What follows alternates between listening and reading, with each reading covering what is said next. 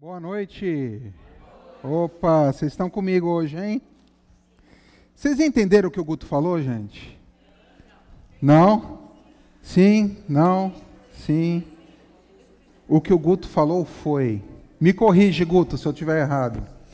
A gente vai começar o Fortalecendo a Fé, aquele curso para as pessoas que já terminaram o ano de treinamento básico.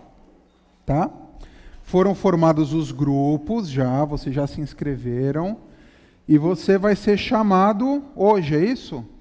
Já foi.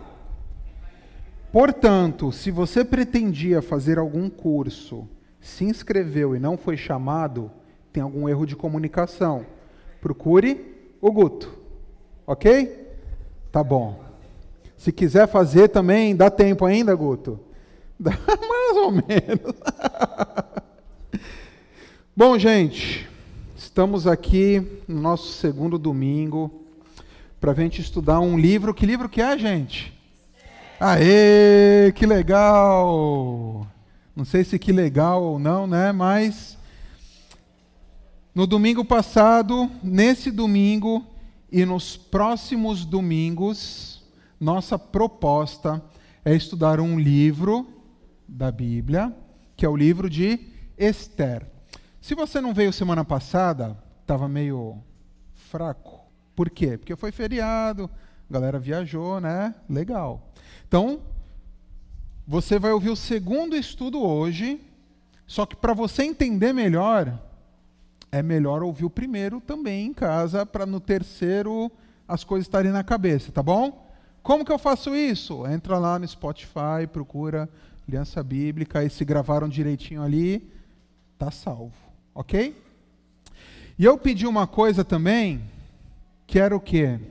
Para a gente não ler Esther. Vocês se lembram disso? Já teve bandidagem na minha célula, hein? Já teve gente confessando que leu Esther inteiro, tá? Não pode. Segura a emoção, sossega, assiste outra coisa lá, lê outro livro, sossega, mas como a gente vai ler inteiro aqui, domingo após domingo, a gente lê junto vai ser mais legal. Ok? Tá bom. Eita, que eu já fui boicotado aqui, hein? Mas Esther é um livro que ele não é um dos livros mais famosos, né?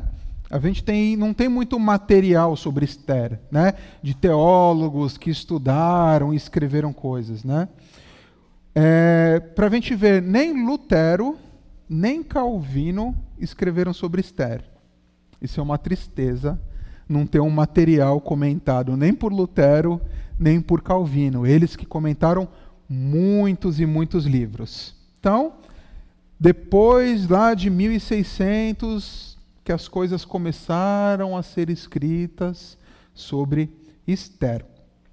Mas Calvino, esse grande teólogo que você já deve ter ouvido falar, ele falou sobre a doutrina da providência. E eu falei com vocês semana passada que a gente não quer estudar Esther por estudar. A gente quer tirar verdades práticas. E o nome que eu dei aqui para a série, qual que foi, gente? Está escrito. Opa! Não está escrito. Esther, você se lembra? E a bela providência. Isso mesmo. Então, nosso objetivo aqui, desses domingos, vai ser a gente entender o que, que é essa bela providência além das outras aplicações que a gente vai fazendo, e como isso muda o meu jeito de enxergar o mundo, crendo em um Deus providente, tá? E Lutero, Lutero não, Calvino escreveu sobre a providência. E eu vou ler uma frase que ele escreveu aqui, já que a gente não tem escrita, a gente lê, tá bom? Então, preste atenção aí, tá bom? Calvino disse assim: Deus testificou que não é por cego instinto da natureza que o sol nasce e se põe diariamente. Ok? Até aqui tudo bem? Não é por instinto que o sol nasce e se põe diariamente. Mas porque ele próprio, quem é ele? Deus, para renovar a lembrança de seu paterno favor para conosco, governa o seu curso. Calvino está falando assim: não é por acaso que o sol nasce e morre todo dia. É para Deus mostrar, para a gente se lembrar que Deus governa o curso do mundo. Como efeito desta sequência, sol nasce e se põe, observa-se diversidade tão grande e tão desigual que transparece facilmente que os anos, os meses e os dias, um a um, são governados por nova e especial providência de Deus. O que, o que Calvino está tentando falar é assim: todo dia Deus fala para a gente, eu sou seu pai, eu estou cuidando de você. E o sol se põe, e se você vê o sol nascer no dia seguinte, Deus está falando, eu sou seu pai, eu estou cuidando de você. Você está vivo porque eu, através da minha providência, tenho sustentado a sua vida. Bonito, né, gente? É bonito? Olha o Calvino aí. Mas teve uma outra pessoa, e tem um outro texto mais bonito que esse, está na nossa Bíblia. Quem escreveu não foi Calvino, porque ele não foi inspirado nos seus textos, mas foi um pastorzinho de ovelha que virou rei e escreveu muitos salmos. E Davi, Davi escreve esse texto aqui, que está aqui em Salmos 104, de 27 a 30. Esse eu vou pedir para vocês lerem, tá bom? Vocês podem ler? Vamos lá? Um, dois, três.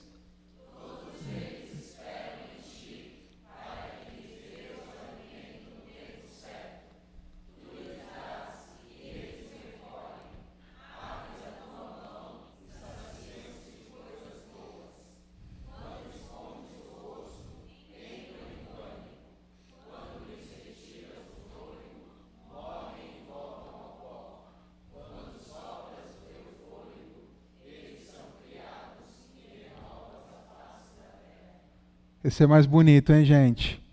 Davi está falando assim das criaturas, que Deus providencia o alimento, que se Deus tira o fôlego, eles morrem. Se Deus dá vida, eles nascem. Então a gente vê que Deus é um Deus tão muito poderoso e ao mesmo tempo providente. Isso significa que ele cumpre os seus propósitos. Se você está aqui, e eu vou enfatizar isso, é porque Deus, pela sua providência, permitiu que você estivesse aqui hoje. Não foi por acaso. Então aqui vai ter uma mensagem para você. Tá bom? Quando a gente perde a vista, de vista, de que Deus é um Deus que nos dá fartura, e Deus dá fartura para a gente, a vida vira uma bagunça. Porque o que o texto está falando aqui é que Deus que dá fartura. E quando a gente perde de vista que nós só respiramos porque Deus dá o fôlego, e eu enfatizo isso porque a gente passou por uma pandemia que tantas pessoas queriam ter um fôlego a mais. A gente, se a gente perde de vista que o nosso fôlego é pela providência de Deus, a vida vira uma bagunça também. Mas nós estamos lendo o livro de Esther. E a gente começou a falar do capítulo 1 na semana passada, que aconteceu no ano de 483 a.C. Lá em Esther capítulo 1, se você já quiser ir abrindo a sua Bíblia aí para agilizar as coisas, mas eu tenho aqui a minha colinha, mas eu vou abrir mesmo assim. Esther capítulo 1, versículo 3, fala assim: no terceiro ano do seu reinado, um, o rei deu um banquete para todos os seus oficiais e servidores. Estavam presentes também os chefes dos exércitos da Pérsia e da Média, e os governadores e a gente da nobreza das províncias. Alguns comentários falam, e eu trouxe isso para vocês, de que essa reunião que a gente viu aí, que foi um banquete, né? É, Xerxes ele estava preparando a Pérsia para uma campanha militar. Lembra que eu falei isso daí? E essa campanha militar aconteceu. que foi contra um rei grego, um, um soldado grego chamado Leônidas. Lembra? Eu falei para vocês, né? Quem assistiu os 300 de Esparta sabe como é que foi essa, essa luta. E quem venceu foi Xerxes, no ano de 480 a.C. Um ano depois, Xerxes foi novamente para combater os gregos numa batalha chamada Salamina. E ele perde, tá? Xerxes perde para Temístocles. E Xerxes volta para a Pérsia, e eu falei isso para vocês, triste, desanimado, sem poder cantar uma linda canção, com o rabo entre as pernas, no inverno, e ele se lembra Cadê a Vasti? O que, que ele tinha feito com Vasti, gente? Quê? Interação. O que, que ele fez com Vasti?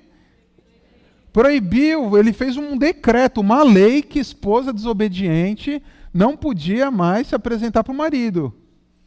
E aí a gente entra no capítulo 2. Então, não sei se você percebeu, mas quando você lê o versículo 22 do capítulo 1, e pula para o versículo 1 do capítulo 2, passaram quatro anos. Às vezes a gente lê a Bíblia assim, né? Rapidinho, né? Pula, pula, pula, pula, Esther acabou. Mas quatro anos se passaram aqui. A gente vê que a história acontece no tempo e no espaço. E o tempo aqui, quatro anos depois que Xerxes proibiu Vasti, não tenho mais esposa Vasti, para se apresentar para mim. Vamos orar para a gente entrar no capítulo 2? Abaixe sua cabeça. Deus, obrigado por estarmos aqui, obrigado porque sabemos que é pela tua providência e peço para que o Senhor nos ilumine, para que entendamos que esse texto que leremos hoje, que foi escrito, inspirado pelo Senhor, possa fazer sentido para a gente hoje aqui em São Vicente, 2023, e que a gente saia daqui mais animados, é, desafiados a obedecer o Senhor de uma maneira mais intensa, crendo que o Senhor é um Deus providente. Em nome de Jesus, amém. Vamos para o texto então, meus queridos. Mas antes de ir para o texto, eu apresentei o que para vocês semana passada aqui que eu falei que era importante, hein, gente? Quem estava aqui, né? a história, né? E olha o tamanho da história que eu trouxe hoje, hein, gente? Caramba! A história de hoje vai ser grande, hein, gente? 10 horas a gente termina aqui, tô brincando. Isso daqui é uma luva, né? É uma luva que ela serve. Alguém sabe para que serve essa luva aqui, gente? Caramba, que, que, cadê? Muito bem. Marca um ponto para o chora ali, por favor. Ela serve para jateamento. Ela serve para você usar, operar uma máquina, né? Então, ela vai proteger a sua mão para que o, com que você está jateando ali, essa daqui serve para granalha de aço, não machucar sua mão. Legal? Só que o que a gente viu semana passada é que se eu pegar essa luva aqui e falar, luva, proteja, ela cai. Ela não trabalha sozinha, certo? Então a gente precisa do que, gente? De uma mão, né? A luva precisa de uma mão, que quando a mão entra aqui, já está muito gospel, Aline. Quando a, a, mão entra aqui, a mão consegue, né? Vai ser protegida, vai segurar e vai fazer o jateamento. Só que a gente chamou essa a luva, e todas vão ter o mesmo nome, de história. E o que a gente falou é que para a história acontecer, precisa de um Deus. Agora sim, Aline. O que, que precisa aqui para a história acontecer, Aline? Foi você? Desculpa, ó, eu estou expondo a pessoa errada. Vou fazer uma correção aqui, gente. Foi a Elô, tá bom? para nossa história acontecer, e a gente leu no texto aqui, não esse, o anterior, para os animais terem fôlego, para as coisas acontecerem, a gente precisa de uma mão que a gente chama de Deus. E quando Deus entra na história, a história acontece. E Deus vai permitindo, dando liberdade, mas dentro daquilo que Ele quer, para conduzir a história. Então Deus, ele às vezes deixa a história que a gente chama de deserto, né? Estou passando por um deserto, é quando Deus está esmagando a nossa história. Ou quando a gente está em momentos de paz, que Deus só está conduzindo, né? Olha que beleza, sem problemas nos relacionamentos, tudo direitinho. E às vezes Deus, então, dá alegria, permite situações que vão nos fazer tristes, mas tudo dentro da vontade dele. E uma vontade, como a gente tem visto, providente. Nada escapa da luva da história, nada escapa da história, porque quem está controlando é Deus. E a gente guarda isso daqui e a gente vai então deixar de lado a história e a gente vai para a história da Pérsia. Ok? Vamos lá, gente. Capítulo 2, o texto vai começar assim. Mais tarde, quatro anos depois, ok? A raiva do rei já havia passado, mas mesmo assim, ele continuava a pensar no que Vasti havia feito, não tinha se apresentado para ele quando ele pediu, e no decreto que ele havia assinado contra ela. Vocês se lembram que Xerxes estava como, gente? Bêbado, né? Tem os tipos de bêbado, classificações de bêbado. Bêbado chato, não tem? Bêbado alegre, tem também. Tem o bêbado violento, mas todos são inconsequentes. Xerxes estava se lembrando aqui de quão burro ele foi de escrever um decreto num momento errado, inconsequente, que não tinha que ter escrito. Né? Engraçado e trágico. O rei do império não podia voltar atrás daquilo que a gente tinha visto. E o versículo 2, eu falei algumas palavrinhas que vocês tinham que guardar, vocês se lembram? Banquete, que mais que eu falei? decretos, Guarde conselhos também, tá bom? Que a gente vai ver muito conselho na Pérsia, é tudo conselho ruim. Então a gente vai para um conselho aqui, a gente já viu um ruim, né? Xerxes, né? Memucan falou isso, faça uma lei. E agora outro conselho vem aqui, versículo 2. Aí alguns dos seus servidores mais íntimos lhes disseram: Ó oh, rei, mande buscar as mais lindas virgens do reino Escolha funcionários em todas as províncias e ordene que tragam as moças mais bonitas para o seu harém, aqui em Suzã, a capital. Regai, o eunuco responsável pelo harém real, tomará conta delas e fará que recebam um tratamento de beleza. E então, ó rei, que a moça que o mais lhe agradar seja rainha no lugar de Vasti. O rei gostou da ideia e fez o que lhe sugeriram. Então, Xerxes, deprimido pela besteira que fez, e aí vem um grande plano. Vamos fazer o Miss Pérsia, né? Então a gente faz um concurso de beleza aqui, ó, o decreto, ele fez um decreto, uma lei, mande em todo o império, da Etiópia até a Índia, buscar as belas virgens tragam elas aqui para o spa da Pérsia, para elas ficarem bonitas, mais bonitas, para aí então Xerxes escolher uma para ficar no lugar de Vasti. Xerxes gostou. E vamos embora. O que o texto fala é isso aí. Vou fazer umas perguntas para vocês aqui, tá bom? Vamos tentar. Ah, tem aqui, né? Hoje a gente vai falar sobre a encantadora Pérsia, tá bom? Pulei, beleza. Vamos falar sobre Xerxes. O que, que a gente já sabe falar sobre Xerxes? Quais características a gente já viu lendo o capítulo 1 e esse pedacinho do capítulo 2? Vamos lá. É, interação. Vamos lá. O que, que a gente fala de Xerxes? Ruim. Tá bom, pode ser ruim. que mais? Poderoso, ótimo. Esbanjador, né? Dá banquetes assim, né? Tá bom. que mais? Impulsivo. Opa, certeza. Orgulhoso. Caramba, estão acabando com Xerxes, hein, gente? Tá bom. Para estudar Esther, pega a chave aqui, a dica. A gente precisa definir muito bem os personagens, tá? Primeiro personagem principal aí, Xerxes, e a gente vai lendo e vai vendo quem é esse cara aí, um cara poderoso, mas tolo ao mesmo tempo. Tinha o reino na mão e não conseguia a obediência da esposa. Aí tem que fazer um decreto, né? Vai guardando aí. O, os versículos a seguir agora vão definir outras pessoas. O próximo vai ser esse daqui, o Mordecai, tá bom? Então, leiam para mim, por favor, versículos 5 e 6, mas tem que prestar atenção que eu vou fazer pergunta, hein? Vamos lá? Um, dois, três.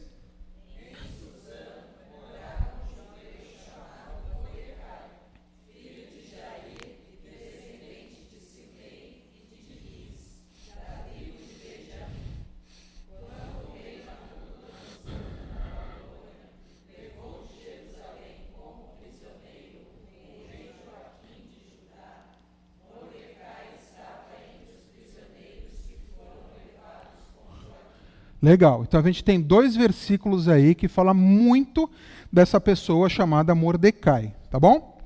Primeiro o nome dele, tá? Mordecai é um nome em homenagem a um deus persa chamado Marduk, tá bom?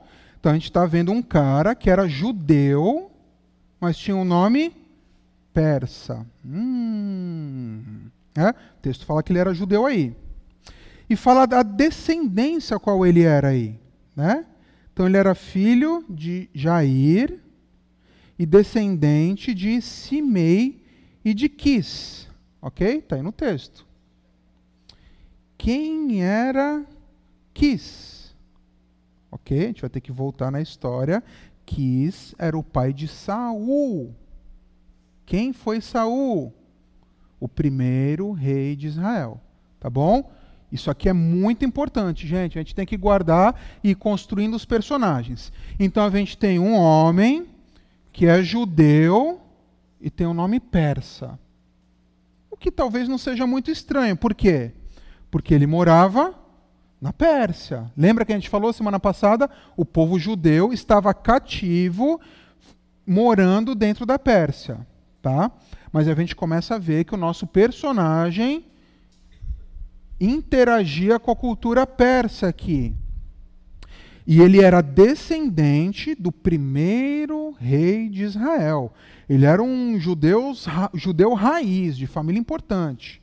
Tá bom? Ele nasceu no exílio. O que o texto fala aqui, a nossa tradução atrapalha um pouco, parece que ele veio lá né, para a Babilônia, mas não. Ele, a família dele, ele veio junto com os judeus para a Babilônia, que se tornou a Pérsia depois, tá? E era um cara simples, né? Que nem um Marcelo aqui, né? Todo lugar que eu vou tem milhares de Marcelo. Tinha um monte de Mordecai, tá? O Mordecai tinha que saber o sobrenome na escola, né? Mordecai levantava três. Não, precisava ser Mordecai Silva, Mordecai, tá? Ok?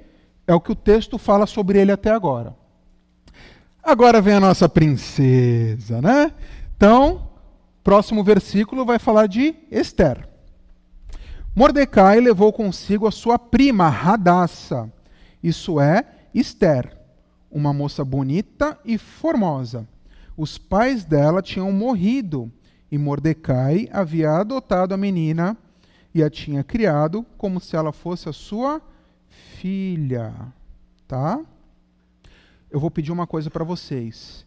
Esqueçam o que vocês ouviram de Esther na escolinha dominical, no domingo, no quartinho, da musiquinha do Minha Vida é uma Viagem, todas as Esthers que você já viu, a gente vai esquecer dessa Esther, tá?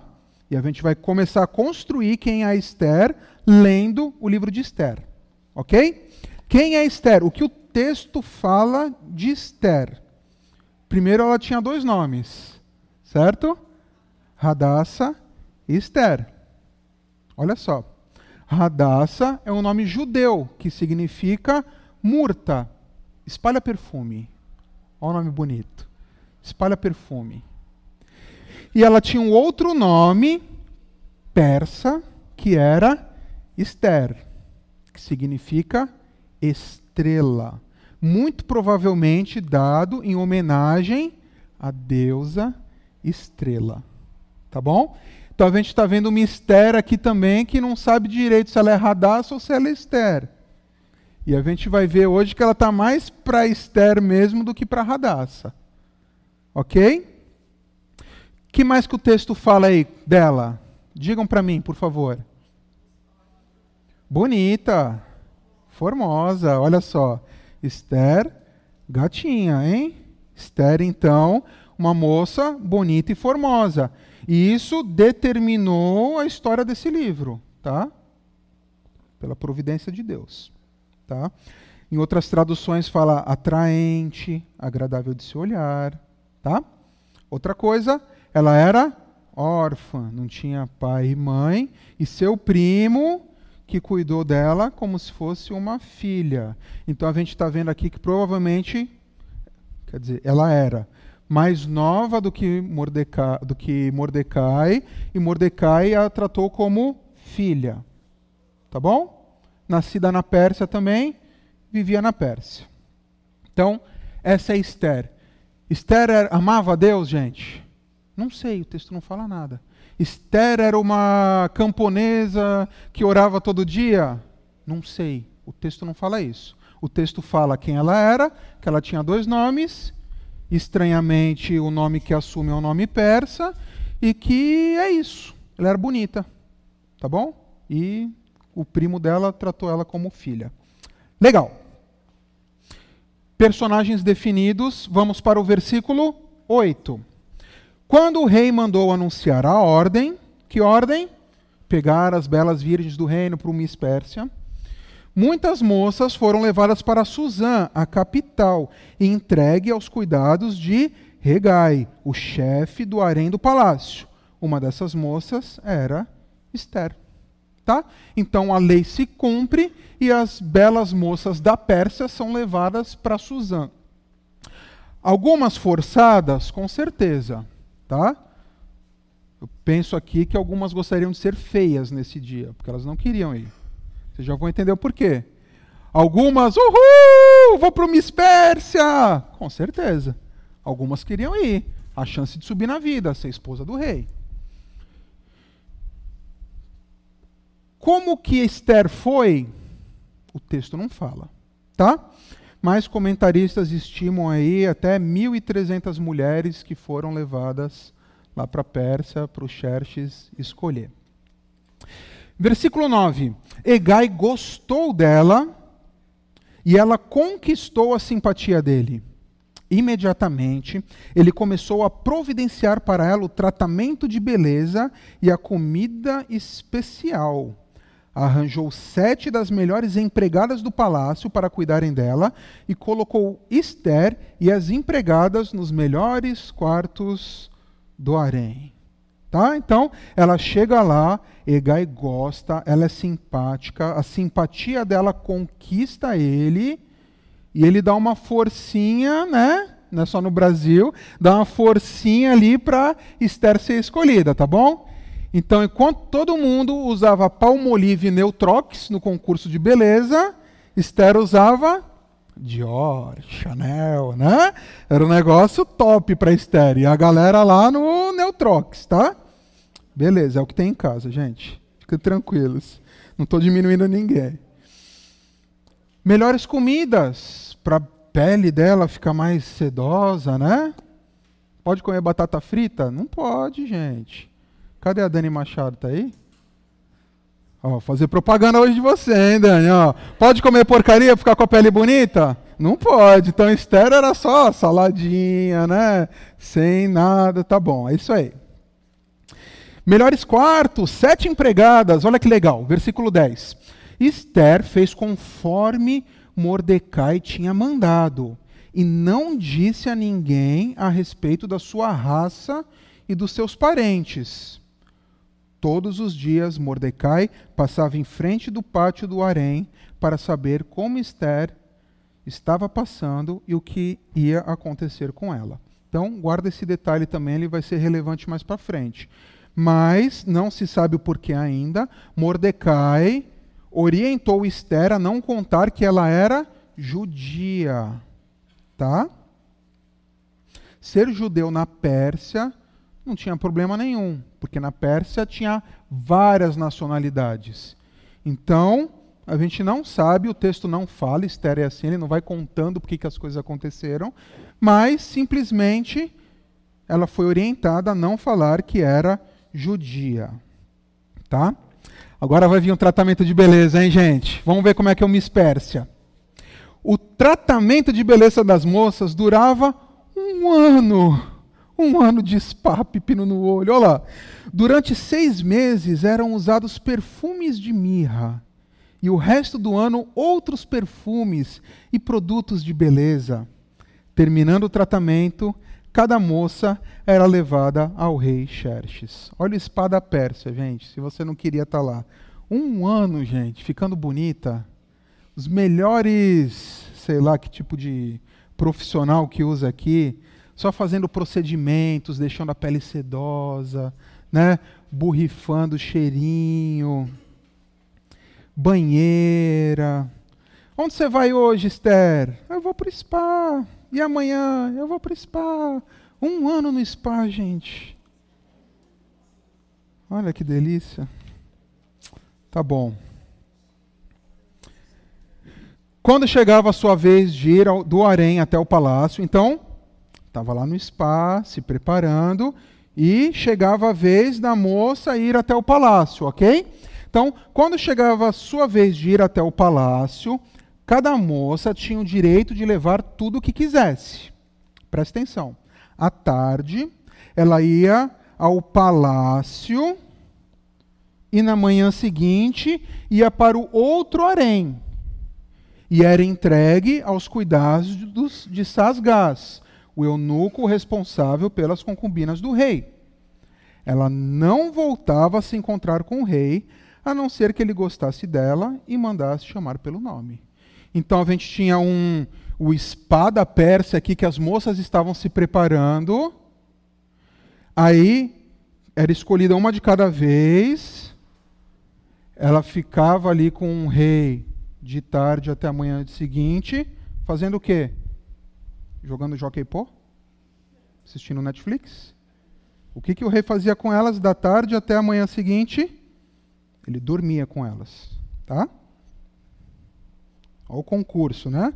Bonitinho o concurso da Pérsia. Não é igual no vídeo das criancinhas. Não era. Tá? E, se ela não fosse escolhida, ela ia para o outro harém, onde ela ia ficar ali até quando? Até o final da vida dela. Ok? Esther, forçada ou não, decidiu participar desse concurso imoral.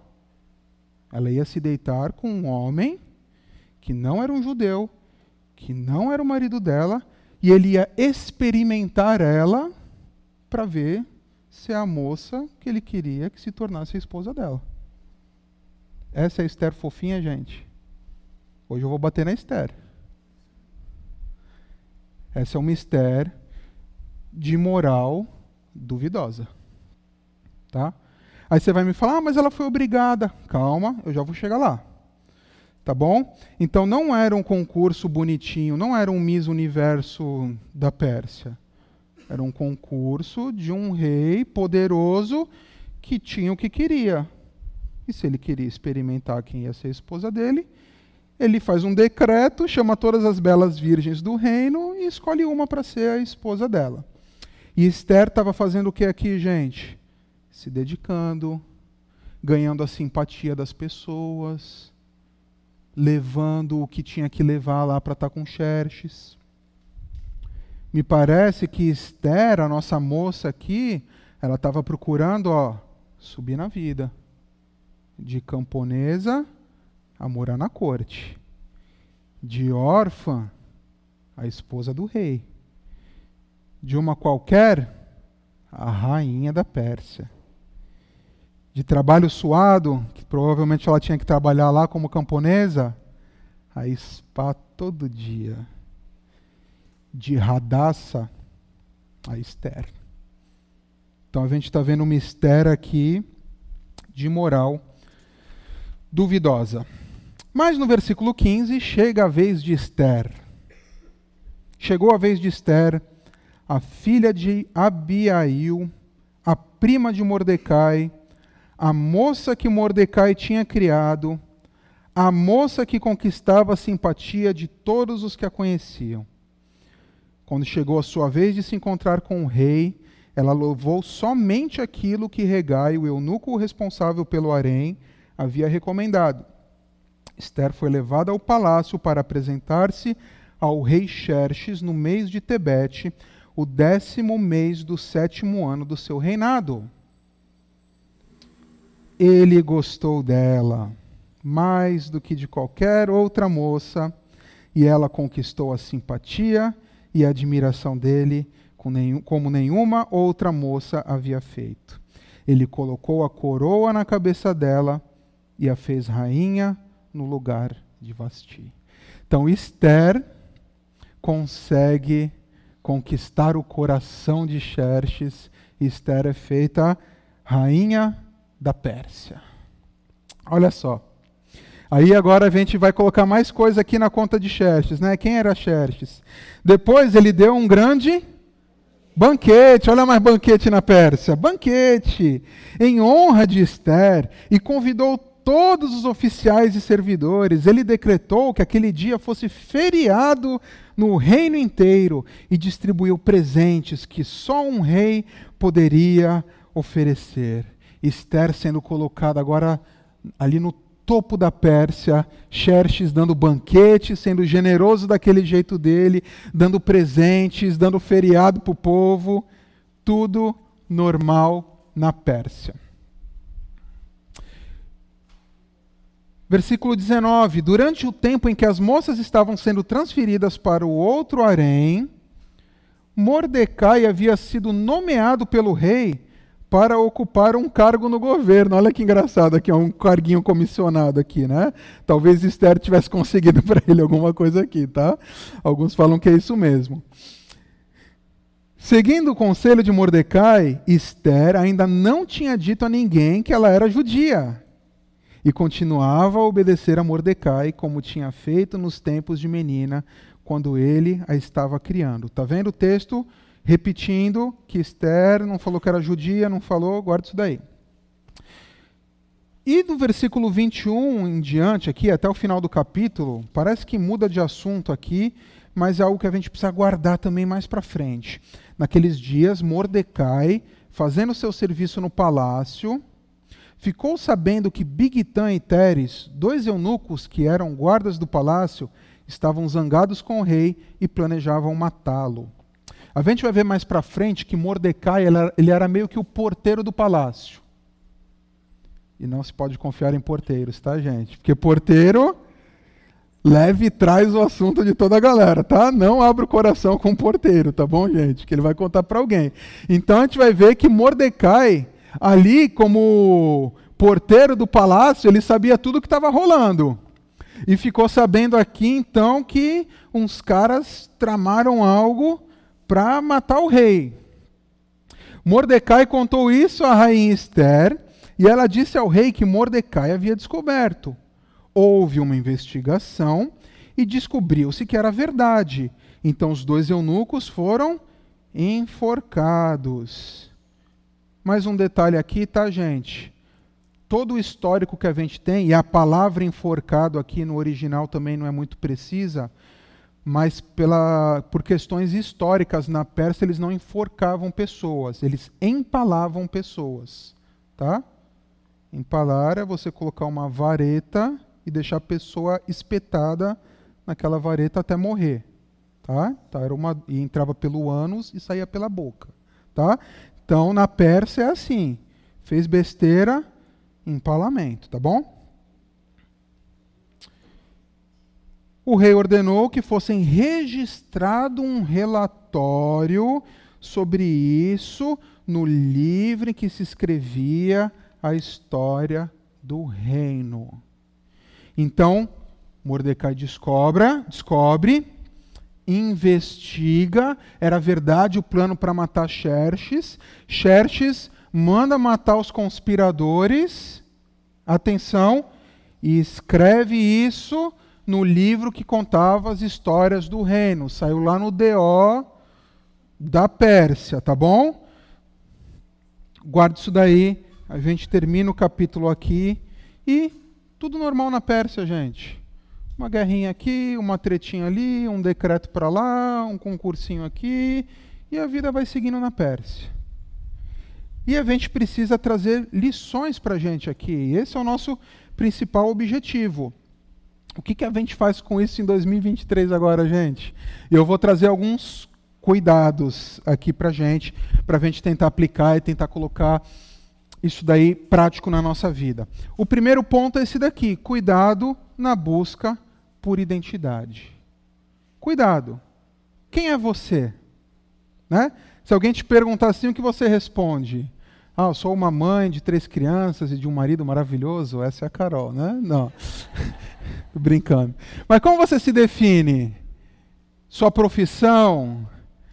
Aquilo que você gosta? Eu sou um cara engraçado? Eu sou uma pessoa que busca um ensino?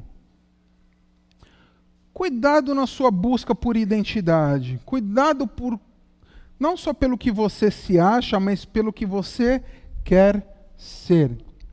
Esther era uma candidata à crise de identidade, pessoa com crise de identidade. Por quê? Para começar, ela tinha dois nomes. E o nome dela era Radassa. E como a gente já viu aqui, uma órfã, uma pessoa comum, uma escrava, com poucos recursos, judia, desconhecida, com um nome bonito, que significa espalha perfume. Só que a gente está vendo um mistério aqui que quis subir na vida, que a sua identidade não era aquela que ela queria. Então ela foi buscar uma outra identidade, a um custo alto. Mas Esther, ela termina aí o capítulo 2 com uma pessoa casada ela termina o capítulo 2 como uma rainha. Olha a subida na vida dela em um ano, gente. Foi um ano de spa, né? Não sei quantos dias foi para ir chamando uma por vez, né? Se ela estava no começo da fila ou não. Uma pessoa que agora não ia mais passar fome, trabalhar para sobreviver. Mas ela ia ter o que ela queria. Ela estava no palácio do maior império do mundo. Recursos ilimitados. Spa todo dia uma cara de persa, escondendo que era judia, escondendo que ela pertencia a um povo que tinha um pacto com Deus. A gente falou isso daí semana passada. Escondendo que ela vivia nesse mundo por causa de algo que Deus havia escolhido. Esconde. Agora eu sou persa.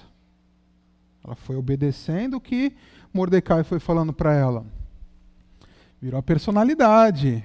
A rainha. Não tem mais rainha Vasti, agora é Rainha Esther. Estrela. De lança perfume para estrela. Essa é a Esther. E agora sim, você pode me dizer que ela foi forçada a fazer essas coisas. Não, Esther não teve jeito, o texto não fala. Pegaram no braço dela e levaram ela. Isso me faz muito lembrar uma história de quatro jovens que também moravam no mesmo lugar, que não se chamava Pérsia ainda, mas era Babilônia. Quem são esses quatro jovens? Sadraque, Mesaque, Abidinego e Daniel também, que foram levados cativos, eram jovens, adolescentes também, que chegaram na Babilônia escravizados, eram jovens inteligentes e promissores, e chegando lá falaram: Ó, vocês têm que viver que nem a gente vive aqui. Vocês têm que viver na, no, no, na regra da Babilônia. Então vocês têm que comer isso daqui. O que, que eles fizeram? Não vou. Não, mas isso vai dar ruim. Se der ruim, eu não ligo. Eu não vou me contaminar com a cultura da Babilônia. Eu não vou comer coisas imundas que o meu Deus fala que é imundo. E o que, que aconteceu, gente? Passou um tempo e eles foram ficaram mais inteligentes e mais sábios dos que se contaminavam. Passou um tempinho aí também, o rei mandou fazer uma estátua de ouro e mandou todo mundo se ajoelhar. Três desses jovens falaram que não vou me ajoelhar. E falaram que se você não se ajoelhar, você vai morrer, eu vou te colocar na fornalha de fogo. Não era empalado lá, era mais criativo, né? Era fornalha de fogo. Eles se ajoelharam, gente? Não. Para onde eles foram? Fornalha. E Deus milagrosamente salvou. Porque botaram tanto fogo que morreu o cara que levava fogo, derreteu a pedra, mas os três saíram sem cheirinho de churrasco perfumadinhos. Depois de um tempo, veio outro imperador chamado Dário, Dario, e fizeram um decreto lá, porque estavam com inveja dele, não pode orar para Deus nenhum, só para o imperador. O que, que Daniel falou? Eu vou orar para o meu Deus e de janela aberta, que nem eu faço todo dia para todo mundo ver. Você vai morrer, Daniel. Tô nem aí. E a criatividade era maior ainda, né? Não era nem empalado nem na fornalha, era onde? No leão com fome. E Daniel arriscou sua vida e foi. E Deus protegeu. Então eu vejo que Esther foi porque quis. Porque ela calculou o risco e ela achou que era muito pouco se contaminar com um rei ímpio decidiu seguir no concurso e se deitar com alguém que não era do povo e fazendo tudo errado. E tem mais uma situação, gente, que eu não sei se você recebeu, mas a gente está orando por uma outra situação desses três jovens aqui. Alguém sabe quem são esses três jovens? Não está na Bíblia, não. Bona, pastor Evaristo está ali porque ele é o cara, né? Luiz e Aurélia, que estão passando por uma situação igual os igual Sadraque, Mesaque e Abidinego aqui, igual Daniel, né?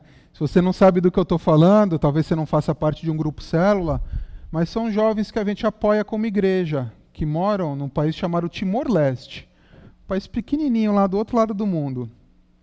São jovens que, como igreja aqui, a gente ofertou para eles poderem estudar e fazer diferença naquele país. São jovens que alguns aqui vieram para o Brasil e a gente conheceu, recebeu ele em nossas casas. E o negócio está apertado para eles nesse momento, porque a, o, houveram uma santa que teve que aparecer na escola onde eles lecionam, e eles foram obrigados a dar uma oferta e participar dos cultos eles fizeram o quê? Não vou. Eu não vou abrir mão. E agora o negócio está ruim para eles, gente, porque eles estão ameaçados de saírem, de serem expulsos da escola. Eles sofrem perseguição lá por serem cristãos. E os alunos evangélicos estão ameaçados de serem expulsos da escola. Gente, não teve como não lembrar dessa história aqui preparando esse estudo aqui, gente. Não teve. E quem vai sustentar eles com oração somos nós. Então hoje, nesse, nesse momento, nesse minuto, eles estão passando por uma situação igual Esther passou. E a nossa oração precisa ser para quê? Por esses nossos irmãos, gente. Para eles permanecerem firmes. E que talvez Deus não vai livrar do fogo, não, e Deus não vai livrar do leão, porque a gente vê pela história que houveram muitos mártires. Né?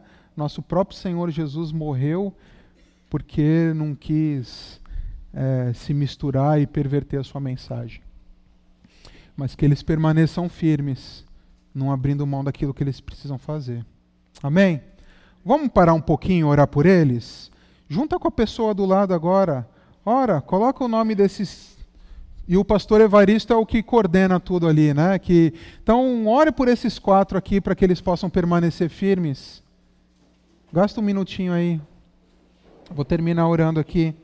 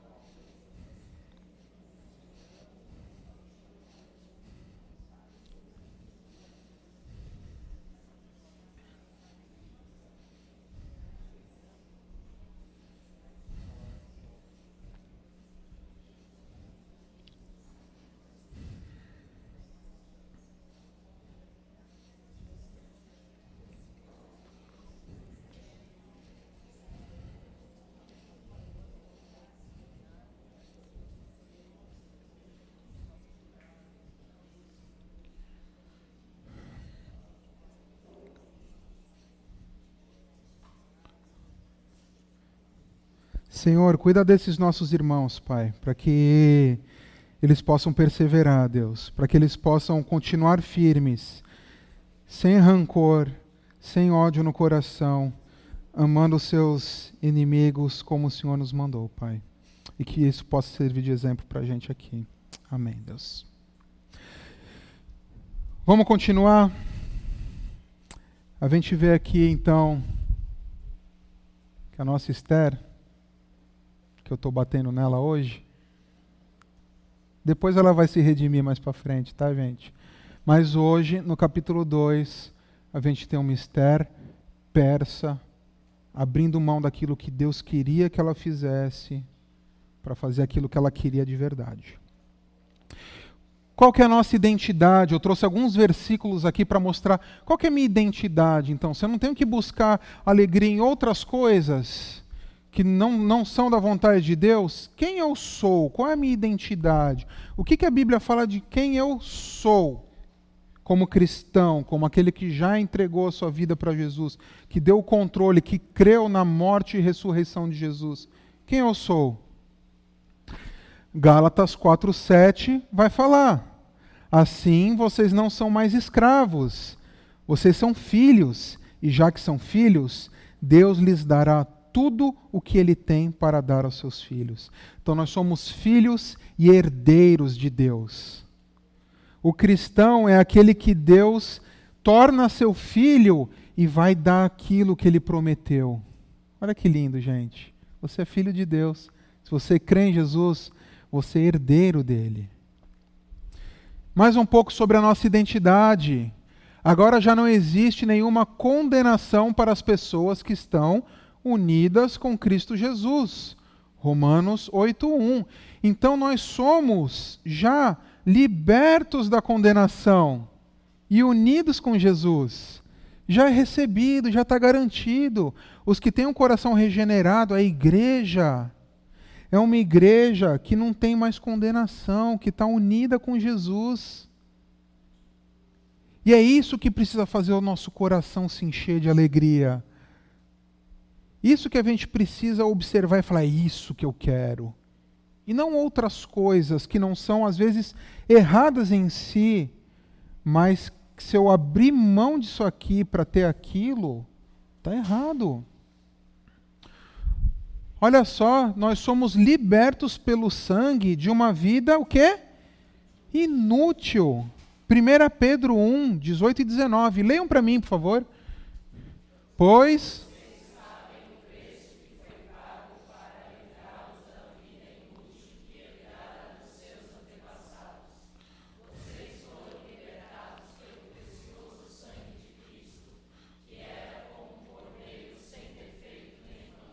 essa vida antiga que a gente tinha, que valorizava um monte de coisa que estava na nossa cabeça, a gente foi liberto dessa vida inútil. Nós somos comprados pelo sangue. E olha só, qual, mais um ponto da nossa identidade. Somos um só corpo em Cristo. Cantamos isso hoje. Assim também nós, embora sejamos muitos, somos um só corpo por estarmos unidos em Cristo. E todos estamos unidos uns com os outros, como partes diferentes de um só corpo. Então, essa é uma identidade, somos uma igreja unida. Por quê? Porque alguém fez algo. E quem foi esse alguém? Cristo. Ele fez tudo pela gente, a gente já tem a nossa identidade. E isso é o que nos une como salvos, como libertos de condenação, como um corpo em Cristo, livre de uma vida inútil. Aqui é onde tem que estar a nossa alegria. E a nossa alegria estando aqui, as outras coisas que acontecem, os outros Miss Pérsia que aparecem na nossa vida, não vão me dar alegria, porque a minha alegria está aqui. Existe uma coisa na história de Esther que a gente chama de tensão cultural. E a gente vive essa tensão cultural, porque as coisas brilham e chegam para a gente. Lembra que a gente falou semana passada? Cuidado com, com as coisas que brilham nos nossos olhos. Cuidado com as coisas que chegam e a gente fala, queria tanto. Então a gente vive essa tensão cultural das coisas chamarem a atenção da gente. E são coisas lícitas às vezes. Lícitas, enquanto a gente não abre mão de outras coisas para ter isso. Eu posso ter bens? Posso. Mas se eu vou abrir mão do que Deus me manda para conseguir isso daqui, vai dar ruim. Né? A gente falou disso daí. Vai dar o quê? Vai dar ansiedade, vai dar dívida. Se, eu, se, se para ter poder, para eu conseguir algo no meu emprego, alcançar tal posição, para eu conseguir tal salário ou tal renda, eu precisar abrir mão daquilo que Deus quer, vai dar ruim. Se para eu ter uma família eu precisar abrir mão daquilo que Deus quer, vai dar ruim. Se para eu ter aqueles relacionamentos eu precisar abrir mão, eu precisar me calar, não me posicionar, Vai dar ruim. A gente está escolhendo o que quando a gente escolhe isso, gente? A Pérsia. O Miss Pérsia. A gente está escolhendo ser Esther e não Radassa. E olha só, estava tudo bem com Esther até aqui, não estava não? Esther não estava lá, rainha da Pérsia, vida seguindo, conseguiu o que conquistou. Só que tem um finalmente lá da nossa vida que a gente vai ter que prestar contas daquilo que a gente fez e da nossa obediência. Comparando a história de Daniel, Sadraque, Mesaque, Abednego com a história de Esther, Esther não nasceu em Jerusalém, Esther não nasceu no povo, ela é uma descendência de pessoas, de judeus, mas que já estavam na Pérsia. Daniel e seus amigos não. Eles vieram, eles passaram pela tensão de serem retirados e serem levados escravizados. Só que a gente nasceu aqui na Pérsia, né, gente? A gente não viu Jesus presencialmente. E como Esther aqui, a gente não vive num tempo que o mar abre, cai fogo do céu e a gente vê manifestações de Deus. Então a gente tem um risco muito grande de fazer escolhas como Esther. Então, primeiro ponto aí, cuidado na busca por identidade. Temos uma identidade. E essa é uma identidade que a gente não pode abrir mão para conseguir outras coisas ou assumir outras identidades. Ok? Segundo ponto, cuidado ao olhar os heróis da Bíblia. A Bíblia, ela mostra para gente pessoas pecadoras que Deus chamou. E quando a gente pega essas pessoas e coloca num palanque e fala, eu quero ser como Esther, que Esther que você quer ser? A do Miss Pérsia ou a Esther que mais para frente foi intercessora do reino de Deus? Se você conhece a história dela. Ah, seja como Abraão. Qual Abraão, gente? Aquele que entregou a mulher dele para o harém do rei porque estava com medinho, ou Abraão, pai da fé? Né? Seja como Davi. Davi, que Davi? O que viu o filho dele estuprando a irmã e não fez nada? O Davi que fez o povo correr um risco danado quando se deitou com uma mulher que não era esposa dele? Ou o Davi que compôs, né? Seja como Pedro, Pedrão, que Pedro? O Pedro que negou Jesus? O Pedro que quando estava com uma turminha da igreja não comia a carne que não podia comer, e quando estava com outro povo da igreja comia qualquer coisa? Ou Pedro, líder da igreja? A gente tem que tomar cuidado, porque quando a gente coloca os heróis no palanque, a gente está vendo pessoas que não são reais, a gente só vê o que elas fazem de bom. Mas Deus chama pecadores. Deus chama pessoas que têm uma vida que não está legal. E essas pessoas precisam responder. E quando Deus chama, às vezes a gente não está procurando a Deus, não. Às vezes a gente está levando a vida. Esther estava lá, camponesa, né? Depois virou rainha, aí que Deus chamou ela. Abraão estava fazendo nada. Abraão estava vivendo a vida dele. Aí Deus chamou: Vem, Abraão, vem aqui que eu vou fazer uma nação. Jacó, que depois mudou o nome para Israel, que é o pai do, do, dos judeus, quando foi chamado, estava fugindo do irmão dele, porque ele deu um calote lá para receber uma herança. Estava fugindo. Assim que Deus chamou, vem. Gideão estava escondido. Eliseu estava trabalhando, cuidando dos bois. Pedro estava pescando. Paulo estava indo matar cristão. Pegar autorização para matar cristão. Então Deus chama pecadores. Deus não chama heróis. Por quê? Porque o mérito não é do herói, o mérito é de Deus, que chama um pecador e transforma ele numa pessoa que a gente olha e fala: Uau! E quando a gente glamoriza os personagens da Bíblia, pode correr três problemas com a gente, anota isso daí. Um, tentar ser igual a eles. E a gente vai tentar ser igual como? O desempenho aqui, ó, no braço. Ah, é? Davi era esse cara, então vou ser igual a Davi. Mas como? Não, eu vou fazer o que Davi fez, sei lá. A gente, quando olha os heróis e caramba, eu quero ser igual, eu vou buscar pelo meu desempenho. A gente corre esse risco de buscar pelo nosso desempenho. E o segundo ponto é que a gente desanima quando não consegue, evangelizando. Cadê eu falando e as pessoas me ouvindo? Só tomo pedrada quando vou tentar ajudar os irmãos. Cadê? Cadê o resultado, Deus? Deus, manda um raio. Não, Deus não vai mandar raio. Talvez não dê para engravidar e nunca vai engravidar com 100 anos, que nem Sara engravidou, né? Talvez não vai, não vai ser igual o herói lá né? Talvez Deus não vai fazer você ficar forte igual Sansão e sair matando todos os inimigos com, uma, com um pedaço de osso. Não vai. Talvez você não vai ser sacerdote e rei como Davi. Não vai ser apóstolo de Jesus, porque já acabou. Mas o evangelho é assim, gente.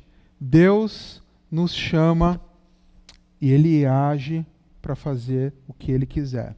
E eu trouxe uns textos que falam disso daqui. O primeiro é esse daí, Efésios capítulo 1, versículos 4 e 5. Olha só, versículo 4. Antes da criação do mundo, Deus já nos havia escolhido para sermos dele, por meio da nossa união com Cristo, a fim de pertencermos somente a Deus e nos apresentarmos diante dele sem culpa. Igreja, vocês foram escolhidos para ser igreja antes de Deus criar o mundo. Olha só, gente. Por causa do seu amor por nós, Deus já havia resolvido que nos tornaria seus filhos por meio de Jesus Cristo, pois este era o seu prazer e a sua vontade. Se você é um escolhido de Deus para estar aqui, foi porque Ele tem prazer e vontade de você ser essa pessoa. Efésios 2, agora, 4 e 5. Mas a misericórdia de Deus é tão grande, o seu amor por nós é tanto, que quando estávamos espiritualmente mortos, por causa da nossa desobediência, a gente estava fazendo alguma coisa, gente? Não, a gente estava morto por causa da nossa desobediência. Ele nos trouxe para a vida que temos em união com Cristo. Pela graça de Deus, vocês são salvos. Olha só, gente, isso aqui fala de providência, de Deus fazendo as coisas como Ele quer. Cadê o heroísmo aqui? O heroísmo é de quem aqui, gente? É porque a gente fez alguma coisa? Não é. Deus escolhe como está. Tito 3, 4 e 5. Porém, quando Deus, o nosso Salvador, mostrou a sua bondade, o seu amor por todos, ele nos salvou porque teve compaixão de nós. E não porque nós estivéssemos nós tivéssemos feito alguma coisa boa. Ele nos salvou por meio do Espírito Santo e nos lavou, fazendo com que nascêssemos de novo e dando-nos uma nova vida. Então, cuidado para olhar para os heróis da fé, porque talvez a gente misture as coisas e acha que a gente vai conseguir alguma coisa para ser, mas é o contrário. Deus chama pessoas, pecadores e faz o que ele quer. A gente tem uma fé em um Deus que não só pode, mas ele quer. E a nossa parte é o que? Reconhecer que somos pecadores. E se confessarmos os nossos pecados a Deus, Ele cumprirá sua promessa, fará o que é correto, perdoará os nossos pecados e nos limpará de toda maldade. Isso é o que a gente tem que fazer. Reconhecer que somos pecadores diante de um Deus que faz aquilo que Ele quer de maneira providente. De maneira providente. Abraão foi para um lugar desconhecido. Aí vem a obediência, né? Aí vem o confessar pecados e obedecer. Abraão foi para o lugar desconhecido. Jacó lutou com Deus. Moisés guiou o povo. Gideão guiou o exército de Deus. Eliseu fez um churrasquinho com os bois ali e foi com Elias. Pedro abandonou seus negócios e foi seguir a Cristo. Paulo abandonou sua história e foi se tornar perseguido. Deus chama e a gente obedece. Então, quando a gente olha os heróis, olhemos a história inteira, olhemos os defeitos também, para ser mais gente como a gente, gente que pecou, mas que escolheu obedecer. E um terceiro ponto, cuidado ao entender os planos de Deus. Então, primeiro, cuidado na busca, sua busca por identidade, quem você é. Não vale a pena deixar essa identidade de quem você é com Cristo para buscar outras coisas. Segundo ponto, cuidado ao olhar os heróis da Bíblia. E terceiro, cuidado ao entender os planos de Deus. Primeiro ponto, dias comuns não impedem os planos de Deus. Como que é um dia comum na Pérsia, gente?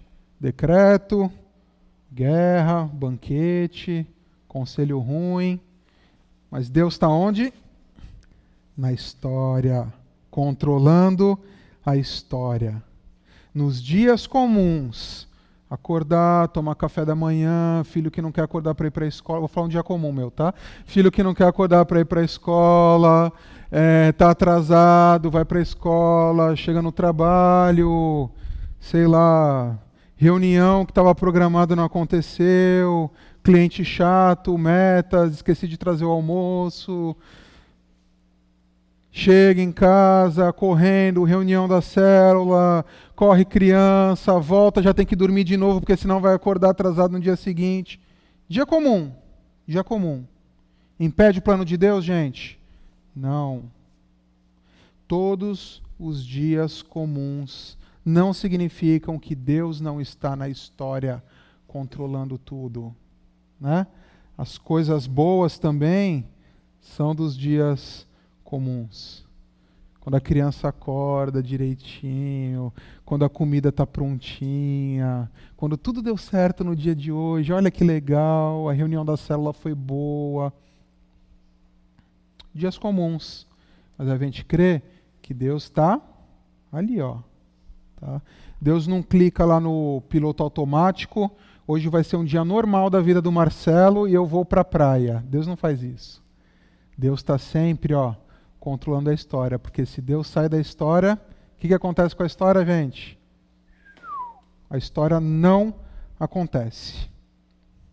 E, número dois, isso aqui é muito importante e talvez mexa com a nossa cabeça: pecados não impedem os planos de Deus. Olha que legal isso daqui. O bicho está pegando, estão falando todes, né? Lá na escola da minha filha, estão doutrinando ela. Tem homem usando o banheiro de mulher, estão querendo que matem os bebês. O rico está explorando o pobre, o ladrão se dá bem. É sempre assim, né, gente? Não é assim? Mas pecados não impedem os planos de Deus. Deus não perde o controle quando as coisas ruins acontecem. Deus, na sua sabedoria, ele controla o mal. A gente sabe a história de Jó, que Deus permite que, o, que Satanás mexa com a vida, mate os, os filhos de Jó, dê doença de um homem injusto. Isso saiu do controle de Deus? Não sai. Então, mesmo que as pessoas pequem, Deus está permitindo, não é a vontade dele no sentido de não é a escolha que ele queria que aquela pessoa fizesse. Porém, ele está permitindo e controlando a história de maneira providente, mesmo com o pecado. No livro Leão, a Feiticeira e o Guarda-Roupa, de C.S. Lewis, não sei se você já leu, mas tem que ler, tem que ler para os filhos, tá bom? Opa, foi providência. Tem que ler para o filho, tem que. Porque são livros demais. Mas lá, resumindo aqui, até por causa do horário, tem algumas crianças que representam o ser humano, tem um leão que representa Deus, e tem uma feiticeira que representa Satanás. E uma das crianças faz uma besteira, o Edmundo, ele dá ouvido para a feiticeira, Edmundo faz isso e ele merecia morrer. Só que Aslan chega e fala: Não, eu vou no lugar de Edmundo. Aí, quando acontece isso, gente, começa aquela bagunça, né? As crianças saem e, e o texto começa a ficar tenso. E Aslan se entrega e a feiticeira fala assim: Sabe, Aslan, estou meio decepcionada com você. Achou mesmo que poderia salvar o traidor humano? Você vai me dar a sua vida, mas ninguém será salvo. É nisso que dá o amor. Aí a feiticeira grita, anunciando para todos os inimigos de Aslan: Nessa noite será satisfeita a magia profunda, mas amanhã nós tomaremos Nárnia para sempre. Consciente disso, desespere-se e morra o grande gato está morto. E ela vai e mata Aslan. A gente sabe o que isso quer dizer, né, gente? Mas depois de um tempo acontece um terremoto, vem os ratinhos, roem as cordas. Quando as crianças foram ver, cadê Aslan? Roubaram o corpo de Aslan. E o que, que tinha acontecido? Aslan aparece andando. O que, que eu quero dizer com isso, gente? As pessoas que crucificaram Jesus estavam erradas crucificando Jesus? Sim. Elas estavam pecando? Sim. Os tribunais que foram feitos, injustos, que condenaram Jesus, foram feitos de maneira errada e pecaminosa? Sim. Jesus morreu? Sim. O diabo estava certo em movimentar tudo para matar Jesus? Não. Mas tudo isso foi usado por Deus na sua bela providência para que através da morte de Jesus eu e você pudéssemos ter vida. Então o pecado, ele quando o pecado acontece, ele, as coisas saíram do plano de Deus, gente? Não. E Deus usa a maldade e o pecado para o bem. Nós queremos um Deus que controla a história para que ele cumpra os seus propósitos. Mesmo que para a gente isso pareça uma maluquice quando a gente olha o mal. Será que foi um acaso Vasti se negar para aparecer para Xerxes? Será que Xerxes perdeu aquela batalha por um acaso e voltou com saudades da Vasti? Será que o concurso Miss Pérsia foi um, um acaso? Será que foi um acaso Esther se tornar rainha? Será que foi um acaso Mordecai ouvir a conversa da conspiração? A gente sabe que não. Porque a gente tem um Deus que controla tudo, que é providente para cumprir os seus propósitos. E a gente vai cantar uma música aqui que ela vai falar: a único que é digno de receber honra, glória, força e poder ao Rei eterno, imortal, invisível, mas real. A gente é, ministra o nosso louvor. Mas olha a segunda parte aqui. Coroamos a Ti, ó Rei Jesus. Eu coloco a coroa, ou seja, eu falo, Jesus, pega o controle, o Senhor é o Rei sobre a minha vida. Nós adoramos, nos rendemos aos pés dele e consagramos. É um compromisso isso daqui. Consagramos todo o nosso ser a quem? A Deus. Para Pérsia e para os meus desejos? Não, eu consagro a Deus. Vamos cantar essa música? Vamos lá? Vamos louvar o Senhor? Pode ficar de pé, gente. Vamos ler os três pontos aqui. Número um, qual que é? Peraí, peraí, peraí, peraí. Vamos lá, gente. Vamos lá, parou, sentou, olhou aqui. Vamos lá. Um, dois, três. Pensa aí o que, que isso quer dizer, tá? Segundo ponto, qual que é? Cuidado. São pessoas comuns e pecadoras, como eu e você. E por último, cuidado.